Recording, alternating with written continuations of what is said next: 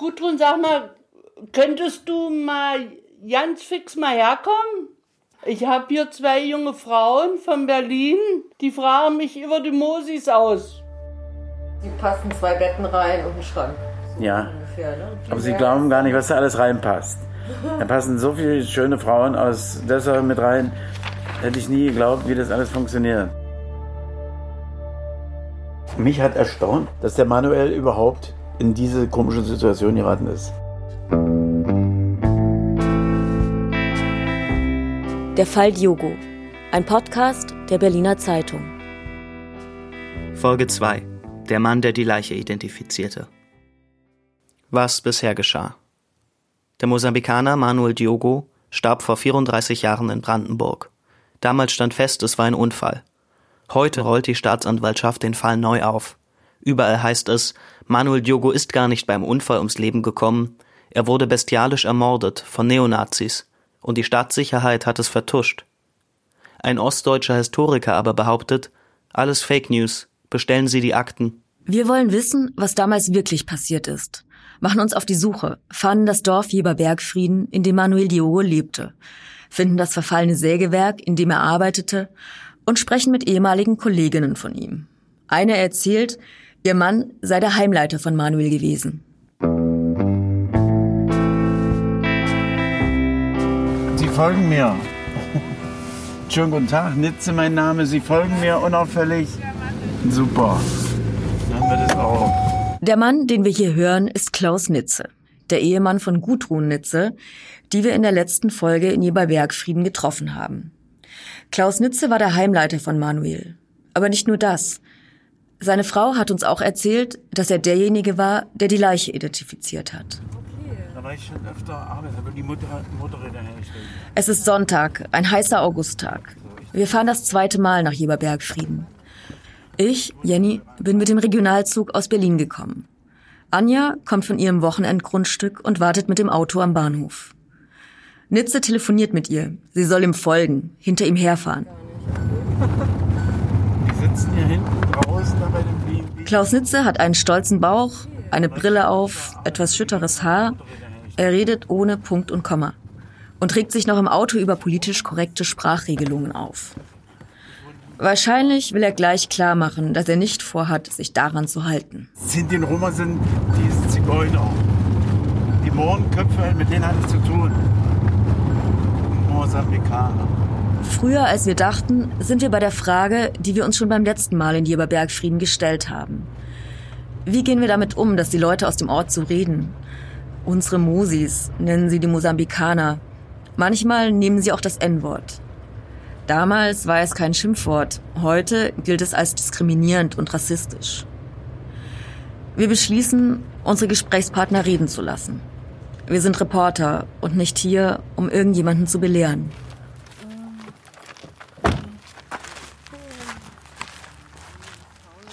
Die Nitzes wohnen nicht weit vom Bahnhof.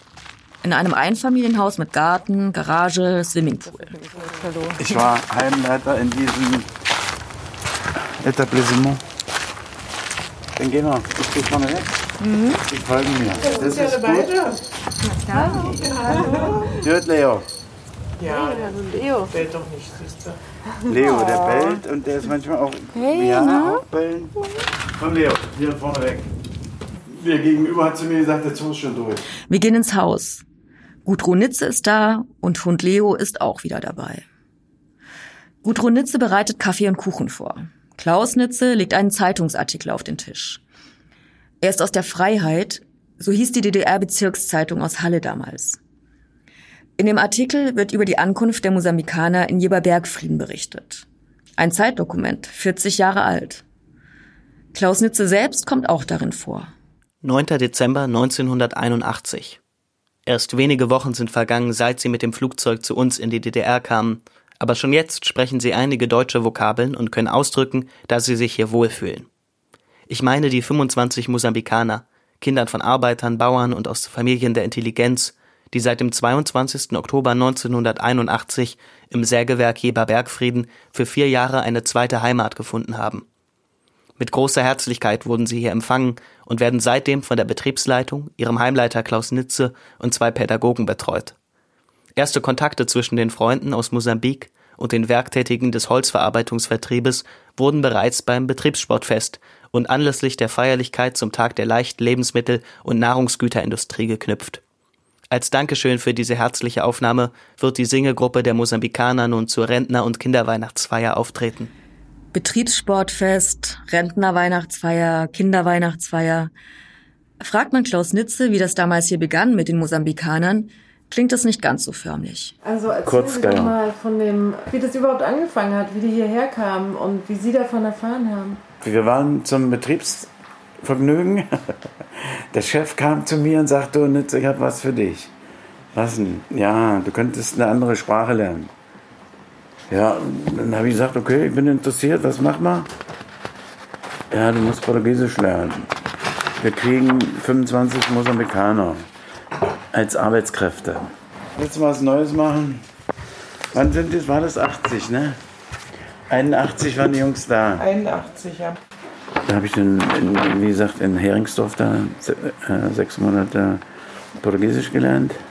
Toll. Können Sie noch was? dann spreche ich nach wie vor para todos um bom fim de semana, se Deus quiser. Até a próxima. Nós vamos depois para allá zu die, unserem Betrieb dort. Para nossa empresa heißt es dann.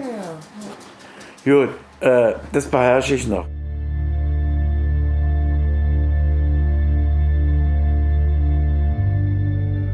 Zwei Jahre zuvor, im Februar 1979, hatten die DDR und die Volksrepublik Mosambik ein Abkommen geschlossen.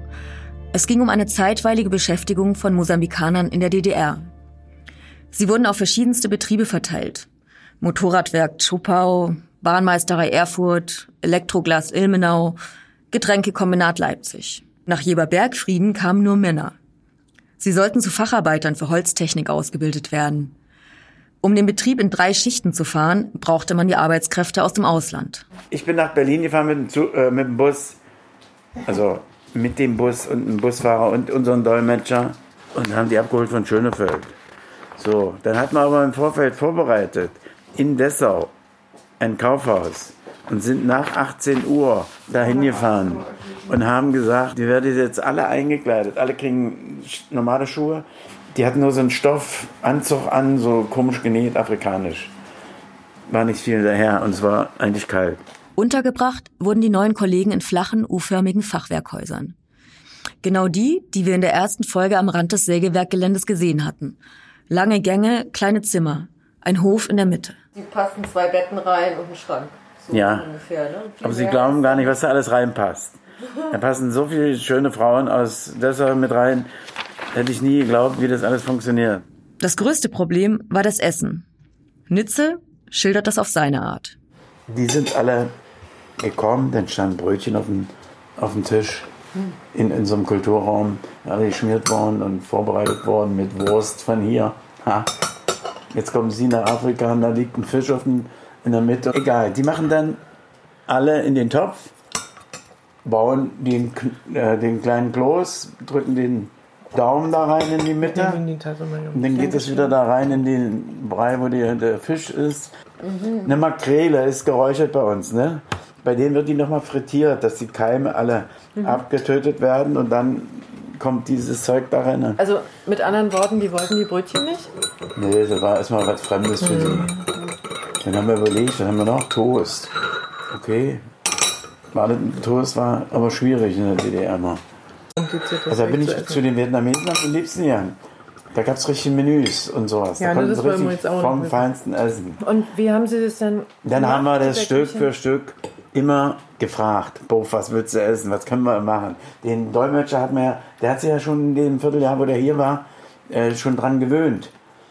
Also haben sich die Mosambikaner dann in das deutsche Essen gewöhnt? Deutsch, ja. Mhm. Und dann haben sie ja ganz viele Kontakte, was ich ja nicht eigentlich gewusst die wurden habe. dann eingeladen von den Mitarbeitern aus dem Die Arbeiter haben gesagt, du kommst zu uns und wir wissen, es geht ruckzuck und die sitzen dann auch bei denen zu Hause.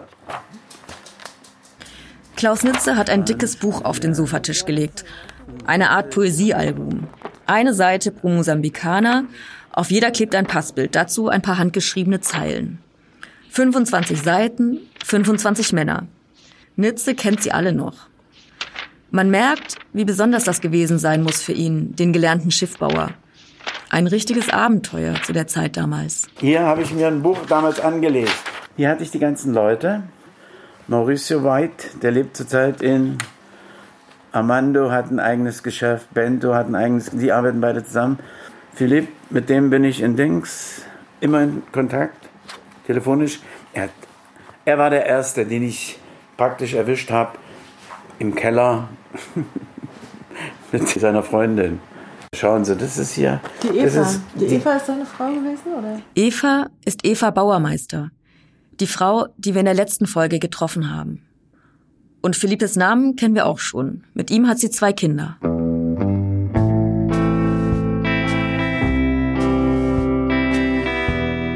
Ansonsten ist es gar nicht so leicht, Klaus Nitze zu folgen. Er springt von einem zum anderen. Wir kommen uns ein bisschen vor wie bei einer Familienfeier, wo über Verwandte gesprochen wird, jeder kennt jeden, aber wir sind raus. Jetzt zeigt er noch ein Gruppenbild in Schwarz-Weiß, auf dem die Mosambikaner alle die gleichen braunen Kutten tragen, die Gudrun und Klaus ihnen im Kaufhaus gekauft haben. Und ein Foto von einer Feier.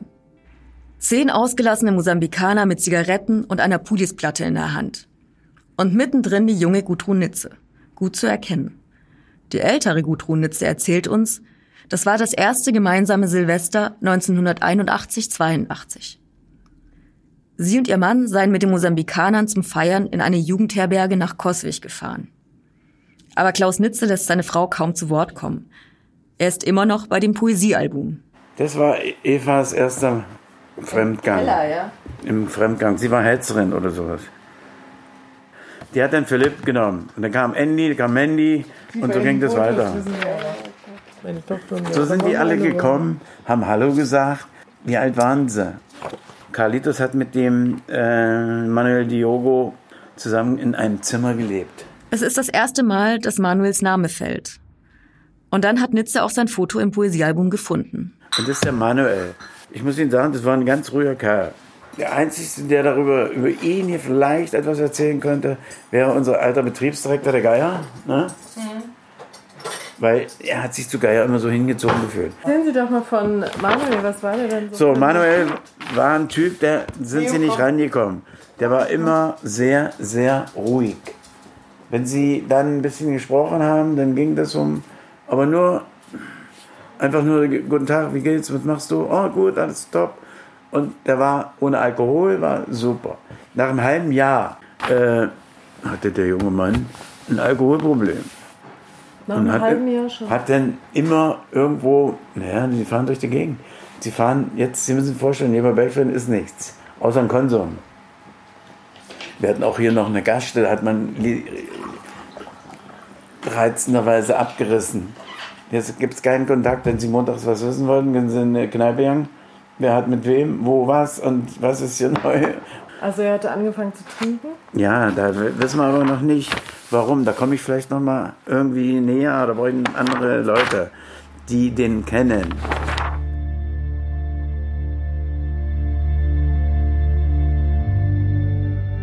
Es klingt, als seien wir nicht die Einzigen, die sich mit Manuels Schicksal beschäftigen. So, als würde sich auch Klaus Nütze fragen, was damals eigentlich passiert ist, in der Nacht vom 29. zum 30. Juni 1986. Nie wäre er überhaupt auf die Idee gekommen, dass es ein Neonazi-Mord gewesen sei, sagt er jetzt.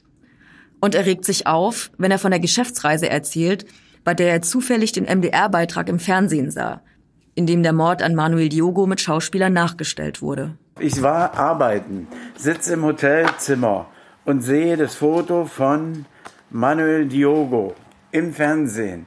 Und da lief ein Bericht über Manuel und diese ganze Kacke, was hier angeblich passiert sein soll. Und ich da absolut nicht mitgehe, was die Jungs da alles erzählt haben. Was da im Zug angeblich stattgefunden hat, was ich hundertprozentig verneine und nicht glaube. Warum glauben Sie es nicht? Weil es einfach Blödsinn ist, weil ich Leute kenne, äh, die dabei waren. Schon alleine, als ich das gehört habe in dem, in dem ähm, Fernsehen im Hotel, als sie anfingen, sie haben den gefunden, von Berlin nach Dessau. Der Mann ist gefahren, wie wir den letzten Zug immer als Personenzug haben, von Dessau, der letzte Zug, da wo wir alle mit, mitkommen. ja. Da ist auch Manuel mitgefahren. Manuel hat aber getrunken. Und Manuel hat auch woanders gesessen. Nicht bei den anderen mit dabei. So, jetzt sind die in Berlchen angekommen. Und sind ausgestiegen. Aber Manuel nicht. Warum nicht? Tja, weiß ja keiner. Der war betrunken. Haben Und keiner hat ihn mitgenommen. ja, eben, warum nicht? Ja, weil Manuel ein Sonderling war. Wenn er sich aus allem raushält, ist er für mich eigentlich asozial. Nicht dazugehören wollen, aber immer eine extra Nummer sein wolle. Ich weiß es nicht. Ich kann auch nicht sagen, warum hat der Junge. Bloß der muss nicht bei, bei den Jungs gesessen haben. Er saß in einem anderen Abteil. Und so, so Haben die, de- wer hat denn das gesagt? Ja, das äh, sind Quellen, die gebe ich hier einfach nicht bekannt. Wieso nicht? Warum? Weil das ein, ein riesen Datenschutz Aber ist ja wichtig. wenn ich nicht äh, das ganz genau weiß, auch nicht mal die Vermutung schon alleine ist, da klebt so viel Dreck nachher damit dran. Das ist wie, wie Mobbing. Mobbing? Was für ein Mobbing denn? Wenn wir Klaus Nitze richtig verstanden haben, kennt er Menschen, die bezeugen können, was im Zug passiert ist oder eben nicht passiert ist. Warum macht er so ein Geheimnis aus seinen Quellen? Warum sagt er, das aus dem Fernsehbeitrag sei alles Quatsch? Und warum betont er, dass Manuel Diogo ein Einzelgänger war? So wie Frau Mitsching vom Sportplatz erzählt hat, dass sie ihn in Frauenkleidern gesehen hat. Was hat das mit seinem Tod zu tun? Wir fragen weiter. Er hat uns ja noch nicht erzählt, wie er die Leiche identifizieren musste. Sie, wie haben Sie denn erfahren, dass er tot ist? War früh um halb, Sonntag früh halb, halb vier. Hat er gebimmelt. Kripo. Halb vier oder halb fünf, ich wüsste. Halb vier waren die hier, das war sehr zeitig. Wir kamen von da unten eine Feier. Da hat es gebimmelt, ich bin dahin, meine Frau sagte, ja, wir können Wir noch- waren in Roßlau wir können noch- unserer Mutter. Ja, genau, die haben Geburtstag.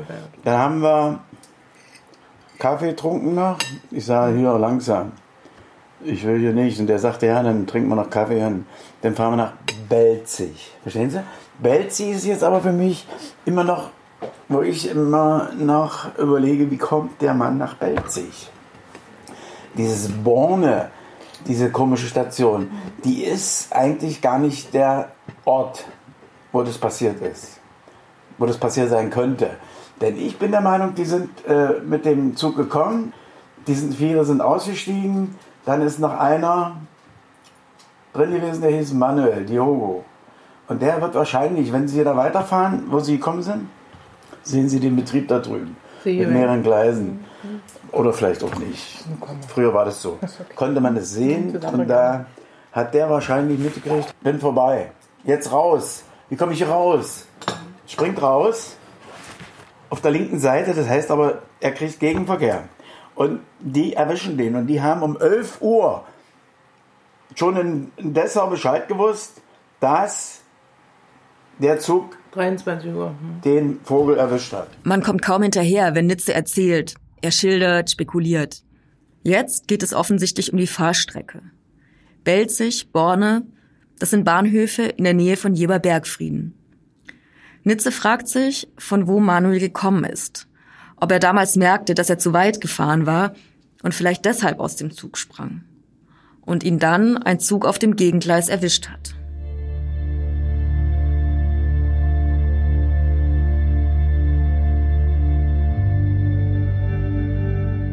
An dieser Stelle helfen uns die Akten, die inzwischen angekommen sind. In unserem Büro liegen auf dem Tisch graue Kopien, Schreibmaschinenschrift. Oben rechts ein Stempel BSTU, Stasi-Unterlagenbehörde. Es dauert eine Weile, sich in den Papieren zurechtzufinden und die Stellen zu finden, die man sucht. Information über den Tod eines mosambikanischen Staatsbürgers. Am 30.06.1986, 0 Uhr 45, wurde auf Hinweis des Triebfahrzeugführers vom D301 durch Angehörige der Deutschen Reichsbahn im Streckengleis Dessau-Berlin zwischen dem Haltepunkt Borne und Bahnhof Belzig am Kilometer 71,3 der mosambikanische Staatsbürger Diogo Manuel Joao, geboren am 15.05.1963 in Chimoio, Manica, tot aufgefunden. Als Todesursache wurde gerichtsmedizinisch eine offene Schädelstruktur mit Zertrümmerung der Schädelbasis, weitere schwere innere Verletzungen sowie deutlicher Alkoholgeruch der inneren Organe festgestellt. Die Verletzungen deuten auf einen Sturz mit anschließendem Anfahren im Liegen, Mitschleifen und teilweise Überfahren durch ein Reichsbahnfahrzeug hin. Aufgrund des vorliegenden Sachverhalts wird eingeschätzt, dass der Diogo den Zug während der Fahrt verlassen hat und überfahren wurde. Hinweise auf Straftat liegen gegenwärtig nicht vor.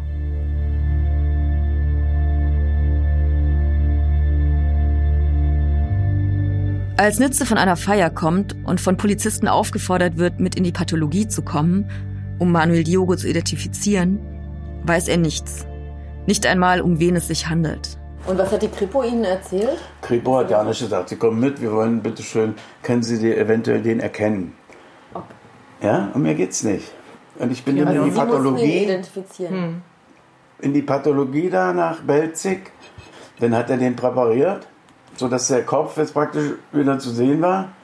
Das ist eine, Molle. eine Aluschüssel, Ja. so hohen Rand, die ist so breit und so lang wie der Tisch hier. Und dann hat er den, seinen Kopf da hinten gerichtet und Papiere drunter immer. Und ich habe aber gleich gesehen, das ist Manuel. Am Gesicht noch. Und nachher habe ich mich nur gewundert, ich denke, verdammt, da liegen doch die Füße verkehrt rum drin. Also waren das Teile reingeworfen und ein schönes weißes Tuch drauf, dass man das nicht alles so äh, gleich sehen. Ich habe den erkannt und auch noch an, hier, an der Hand Merkmale. Und dann hieß es, es war ein Unfall, oder? Dann war gar nichts. Dann hat er gesagt, okay, haben Sie erkannt, unterschreiben Sie hier. Und dann sind, wir, dann sind wir wieder nach Hause gefahren. In das Wohnheim. Im Wohnheim hat man Schlüssel, was der Manuel bei sich trug. Und da haben wir dann sein Zimmer verschlossen. Wir haben geguckt, was hier alles läuft. Da hat er gesagt, das ist nee, sein Zimmernachbar geholt. Wie heißt der? Carlitos. Carlitos, komm mal noch her. Und dann hat er gesagt, wo ist Iris, wo ist Sehnseins, was ist Iris, was ist Seins. Das nehmen wir jetzt alles mit, da packen wir das in Tüten. Und das geht dann mit nach Mosambik in die, diesen Zinkzeug. Warum war der Carlitos nicht im Zimmer? Wir haben da einen Kulturraum gehabt, da war Fernsehen drin, da war Musik drin. Wer hat's denen denn gesagt? Den anderen. Den anderen? Ja. Ja, die wussten doch Bescheid. Warum? Na, weil die mit dem Zug gefahren sind. Ja, aber sie wussten nicht, Und dass er ich tot komme ist, dahin, dass er tot ist. Doch. In dem Moment, wo ich komme mit der Polizei, ne, den Gruppenleiter informiere, Chamboera, äh, wissen die, dass der tot ist. Ich ihn erkannt habe. Und der da in Belzig tot ist. Ohne dass sie ihnen das gesagt haben? Wir gehen alle in das Wohnheim, gehen vorne in das Büro, da ist noch ein Betreuer. Ich sage, du, ist der Kal äh, Kalitos da? Wir müssen in Manuels Zimmer. Ja, die weiß doch nicht, die waren alle da. Wie viel Uhr war es denn da jetzt? dann?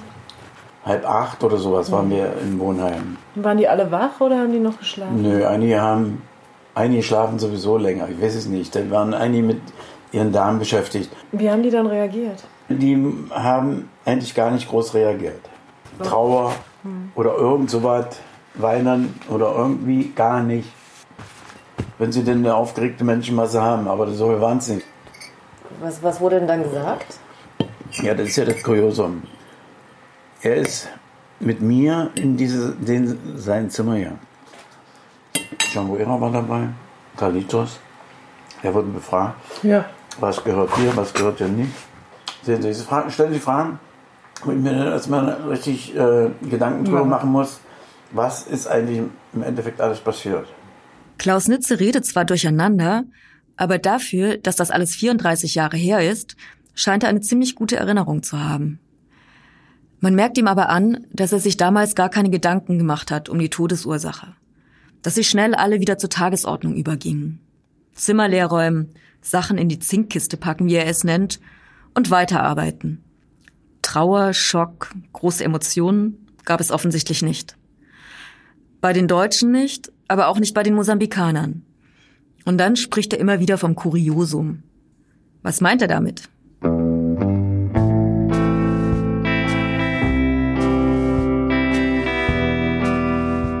Wir fragen ihn und er erzählt uns, dass es oft Auseinandersetzungen zwischen Deutschen und Mosambikanern gab, Dabei sei es immer um Frauen gegangen. Aber der ruhige, strebsame Manuel, der sei nie dabei gewesen. Mich hat erstaunt, dass der Manuel überhaupt in diese komische Situation geraten ist. Das hat mich erstmal völlig verwundert. Aber, dass die jetzt auf einmal kommen und sagen, na, Neonazis. Wieso? Sind auf immer Neonazis im, im Spiel. Binden den an und lassen ihn runter bei der Fahrt und alles eine ja, Ich habe vom ersten Sekunde an gesagt, das, was die jetzt hier berichten, ist falsch. Das stimmt überhaupt nicht. Hm. Und kann gar nicht äh, so zusammenpassen. Aber damals gab es nur die Unfalltheorie. Oder gab es noch was anderes? Oder gab es irgendwie so, dass gesagt wurde, vielleicht hatten die Streit oder er war ihnen Sonderling, vielleicht ist er Da gab es nur dieses, wie gesagt, hat getrunken oder war betrunken und die haben hinten im nächsten oder im zweiten Waggon gesessen. Seine eigenen Leute. So, dann sind die ausgestiegen und dann kommt ja jetzt, ja, das ist alles so eine Theorie. Keiner kann mir das genau sagen. An dieser Stelle nochmal zu einer Frage, die wir aus den Akten haben. Warum Manuel Diogo überhaupt in jener Nacht im Zug war. Zur Zeit ist bekannt, dass am 29. Juni 1986 fünf mosambikanische Staatsbürger nach dem Besuch einer Tanzveranstaltung mit dem Personenzug 22.01 Uhr ab Dessau in Richtung Belzig gefahren sind. Diese mosambikanischen Bürger befanden sich gemeinsam mit Diogo im zweiten Wagen von der Zugspitze und standen unter starkem Alkoholeinfluss. Während einer Unterhaltung über die Fußballweltmeisterschaft ist der Diogo eingeschlafen. Der 29. Juni 1986 war tatsächlich der Tag des Endspiels der Fußballweltmeisterschaft. In Mexiko-Stadt spielte die westdeutsche Nationalelf im WM-Finale gegen Argentinien. Manuel Diogo sah das Spiel mit einer Gruppe mosambikanischer Vertragsarbeiter in einer Kneipe in Dessau. Kurz vor der Einfahrt des Zuges in Jeber-Bergfrieden verließ Diogo seinen Sitzplatz und begab sich in Richtung Toilette. Danach wurde er nach Aussagen eines Zeugen, dessen Name in den Stasi-Unterlagen geschwärzt ist, nicht wiedergesehen. Die vier mosambikanischen Staatsbürger kümmerten sich auch nicht um den Diogo, sondern haben den Zug in Jeber-Bergfrieden verlassen. Diese Beschreibung passt schon eher zu den Erinnerungen von Klaus Nitze und nicht zum MDR-Beitrag und den anderen Medienberichten die zum Beispiel davon ausgehen, dass Manuel an jenem Abend aus Berlin gekommen sei. Aber woher kommen diese Geschichten und warum rollt die Staatsanwaltschaft den Fall neu auf?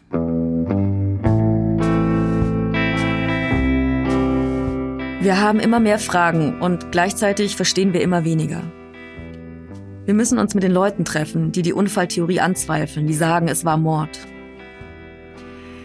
Da ist die linken Politikerin, die die kleine Anfrage an die Potsdamer Landesregierung gestellt hat. Da ist der Historiker Harry Weibel, der aus den Akten herausliest, dass die Staatssicherheit einen Mord vertuscht hat. Da ist der Krimiautor Max Annas, der aus dem vertuschten Mordfall einen Roman gemacht und ihn sogar Manuel Diogo gewidmet hat. Die wollen wir als nächstes treffen. Wir schreiben Mails, machen Termine aus. Und wir verabreden uns mit Andrea Julige, der linken Politikerin. Sie recherchiert offenbar auch und hat die Mosambikaner gefunden, die damals mit im Zug waren. Zusammen mit ihnen soll es eine Videoschalte geben. Und wir können daran teilnehmen.